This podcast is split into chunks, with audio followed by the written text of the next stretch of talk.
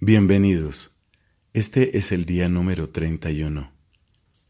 Queremos, con la bondad de Dios, leer completa la Sagrada Escritura en 365 días. Vamos avanzando, ya casi en el final del libro del Génesis. Tendremos también uno de los Salmos y un capítulo del Evangelio según San Mateo. Pidamos con fervor y con humildad la gracia del Espíritu Santo para que esta lectura nos haga bien, que sea Dios mismo escribiendo, inscribiendo su preciosa voluntad en nuestros corazones.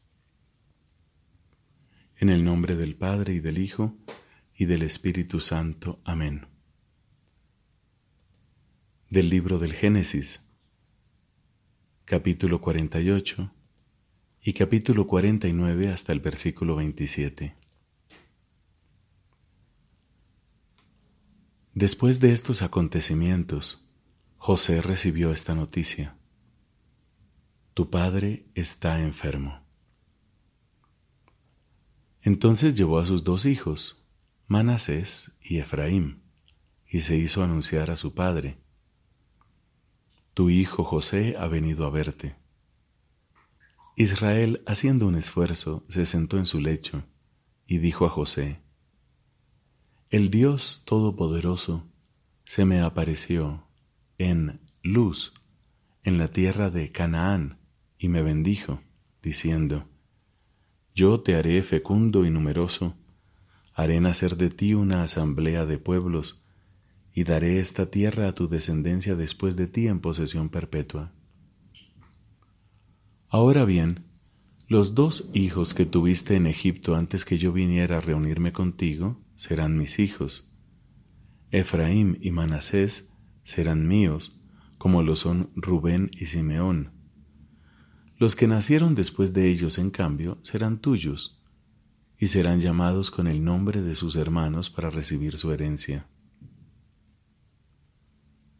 Yo quiero que así sea porque a mi regreso de Padán, mientras íbamos por la tierra de Canaán, a poca distancia de Efratá, se me murió tu madre Raquel, y yo la sepulté allí, junto al camino de Efratá, es decir, de Belén. Al ver a los hijos de José, Israel preguntó, ¿Y estos quiénes son? Son mis hijos los que Dios me dio aquí, respondió José a su padre. Este añadió, acércamelos para que yo los bendiga. José los puso junto a Israel, que ya no veía, porque sus ojos se habían debilitado a causa de su edad avanzada, y él los besó y los abrazó. Luego Israel dijo a José, Yo pensaba que nunca más volvería a ver tu rostro, y ahora Dios me permite ver también tu descendencia. José los retiró de las rodillas de Israel y se inclinó profundamente. Después los tomó a los dos, a Efraín con su mano derecha para que estuviera a la izquierda de Israel, y a Manasés con su mano izquierda para que estuviera a la derecha de Israel, y se los presentó. Pero Israel, entrecruzando sus manos, puso la derecha sobre la cabeza de Efraín, que era el menor, y la izquierda sobre la cabeza de Manasés, aunque éste era el primogénito, y los bendijo diciendo, El Dios en cuya presencia caminaron mis padres Abraham e Isaac, el Dios que fue mi pastor desde mi nacimiento hasta el día de hoy, el ángel que me rescató de todo mal, bendiga a estos jóvenes, para que en ellos sobreviva mi nombre y el de mis padres, Abraham e Isaac, y lleguen a ser una gran multitud sobre la tierra. Cuando José advirtió que su padre tenía puesta la mano derecha sobre la cabeza de Efraín, no le pareció bien. Entonces tomó la mano de su padre para pasarla de la cabeza de Efraín a la de Manasés, y dijo a su padre, Así no, padre, porque el primogénito es el otro, coloca tu mano derecha sobre su cabeza. Pero su padre se resistió con estas palabras. Ya lo sé, hijo mío, ya lo sé. También de él nacerá un pueblo y también él será grande, pero su hermano menor lo aventajará y de él descenderán naciones enteras. y aquel día pronunció sobre ellos esta bendición. Por ti Israel pronunciará esta bendición, que Dios te haga como Efraín y Manasés. Y puso a Efraín delante de Manasés. Finalmente Israel dijo a José, Yo estoy a punto de morir, pero Dios estará con ustedes y los hará volver a la tierra de sus padres. Yo por mi parte, te doy una franja de tierra más que a tus hermanos, la que arrebaté a los amorreos con mi espada y con mi arco. Jacob llamó a sus hijos y les habló en estos términos. Reúnanse para que yo les anuncie lo que les va a suceder en el futuro. Reúnanse y escuchen, hijos de Jacob, oigan a Israel su padre. Tú, Rubén, mi primogénito, mi fuerza y el primer fruto de mi vigor, el primero en dignidad y el primero en poder, desbordado como las aguas. Ya no tendrás la primacía, porque subiste al lecho de tu padre, y al subir lo profanaste. Simeón y Leví son hermanos, sus cuchillos son instrumentos de violencia. Que yo no entre en sus reuniones ni me una a su asamblea, porque en su ira mataron hombres y mutilaron toros por capricho. Maldita sea su ira tan violenta y su furor tan feroz.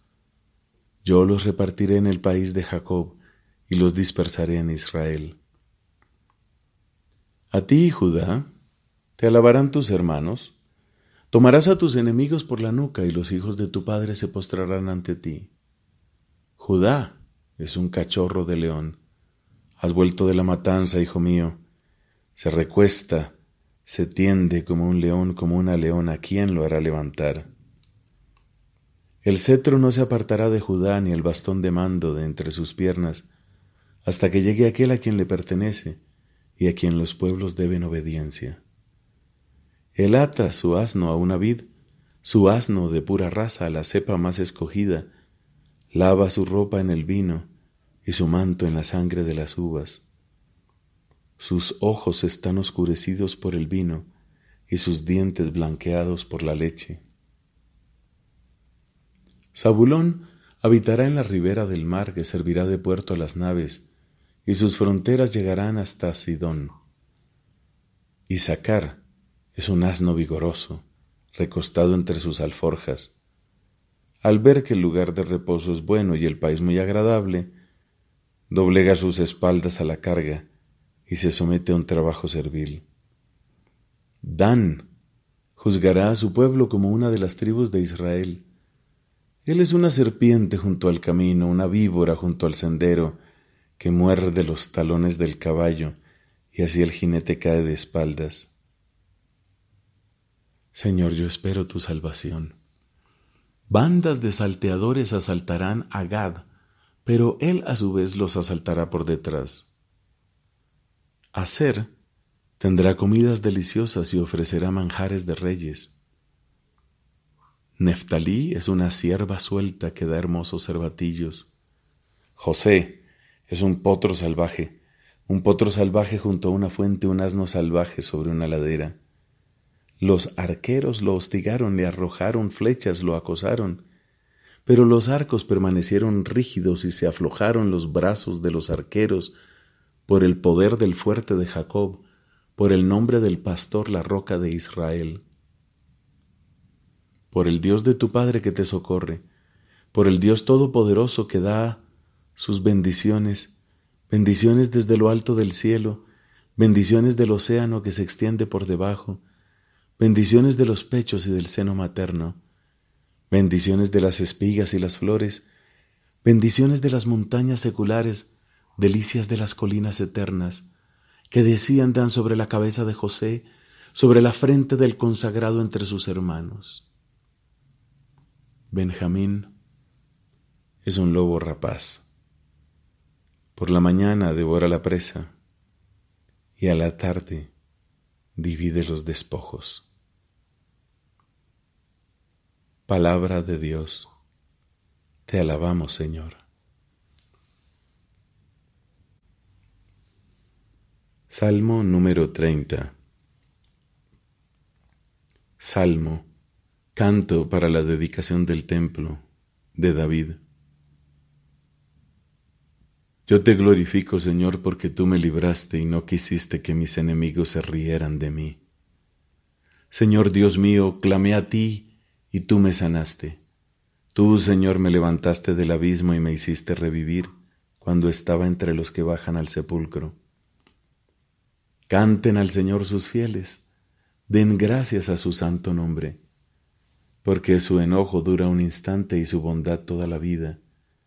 Si por la noche se derraman lágrimas, por la mañana renace la alegría.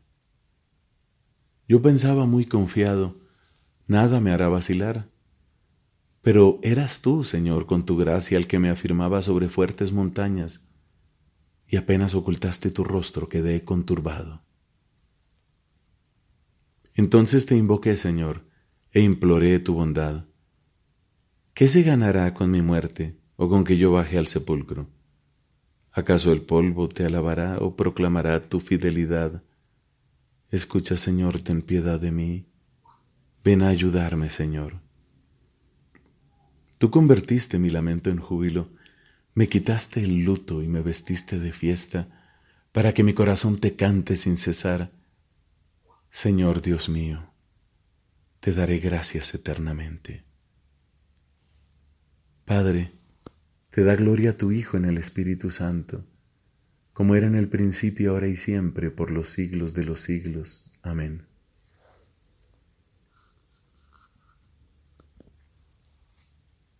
Del Evangelio según San Mateo, capítulo 17.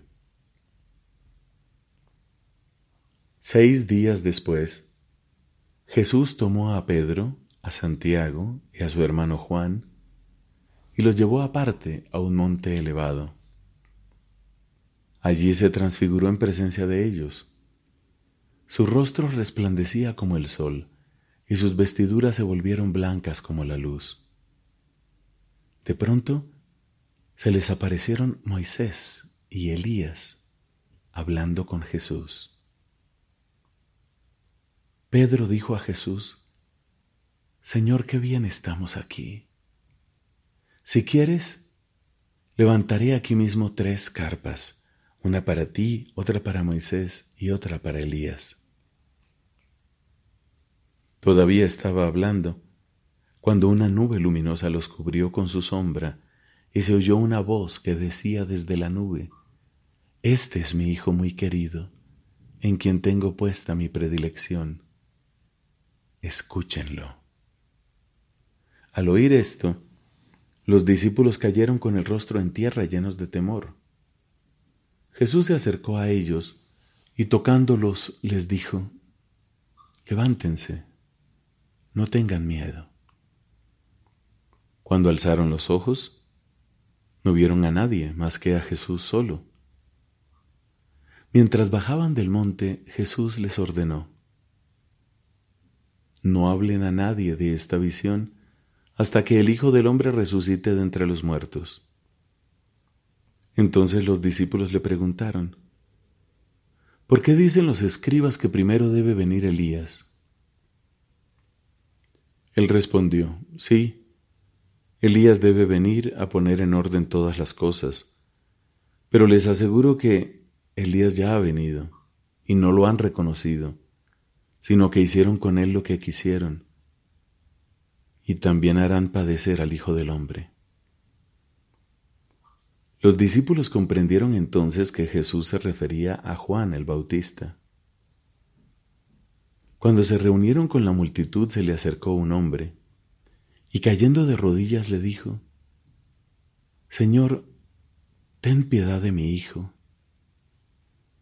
Es epiléptico y está muy mal frecuentemente cae en el fuego y también en el agua. Yo lo llevé a tus discípulos, pero no lo pudieron curar. Jesús respondió, Generación incrédula y perversa, ¿hasta cuándo estaré con ustedes? ¿Hasta cuándo tendré que soportarlos?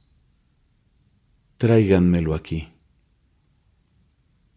Jesús increpó al demonio, y éste salió del niño que desde aquel momento quedó curado. Los discípulos se acercaron entonces a Jesús y le preguntaron en privado, ¿por qué nosotros no pudimos expulsarlo? Porque ustedes tienen poca fe, les dijo. Les aseguro que si tuvieran fe del tamaño de un grano de mostaza, dirían a esta montaña, trasládate de aquí allá. Y la montaña se trasladaría y nada sería imposible para ustedes. En cuanto a esta clase de demonios, no se los puede expulsar sino por medio de la oración y del ayuno. Mientras estaban reunidos en Galilea, Jesús les dijo, El Hijo del Hombre va a ser entregado en manos de los hombres. Lo matarán y al tercer día resucitará.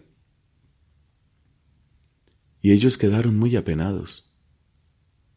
Al llegar a Cafarnaum, los cobradores del impuesto del templo se acercaron a Pedro y le preguntaron, ¿El maestro de ustedes no paga el impuesto? Sí, lo paga, respondió. Cuando Pedro llegó a la casa, Jesús se adelantó a preguntarle, ¿Qué te parece, Simón? ¿De quiénes perciben los impuestos y las tasas los reyes de la tierra? ¿De sus hijos o de los extraños? Y como Pedro respondió, de los extraños, Jesús le dijo, eso quiere decir que los hijos están exentos. Sin embargo, para no escandalizar a esta gente, ve al lago, echa el anzuelo, toma el primer pez que salga y ábrele la boca. Encontrarás en ella una moneda de plata. Tómala y paga por mí y por ti. Palabra del Señor. Gloria a ti, Señor Jesús.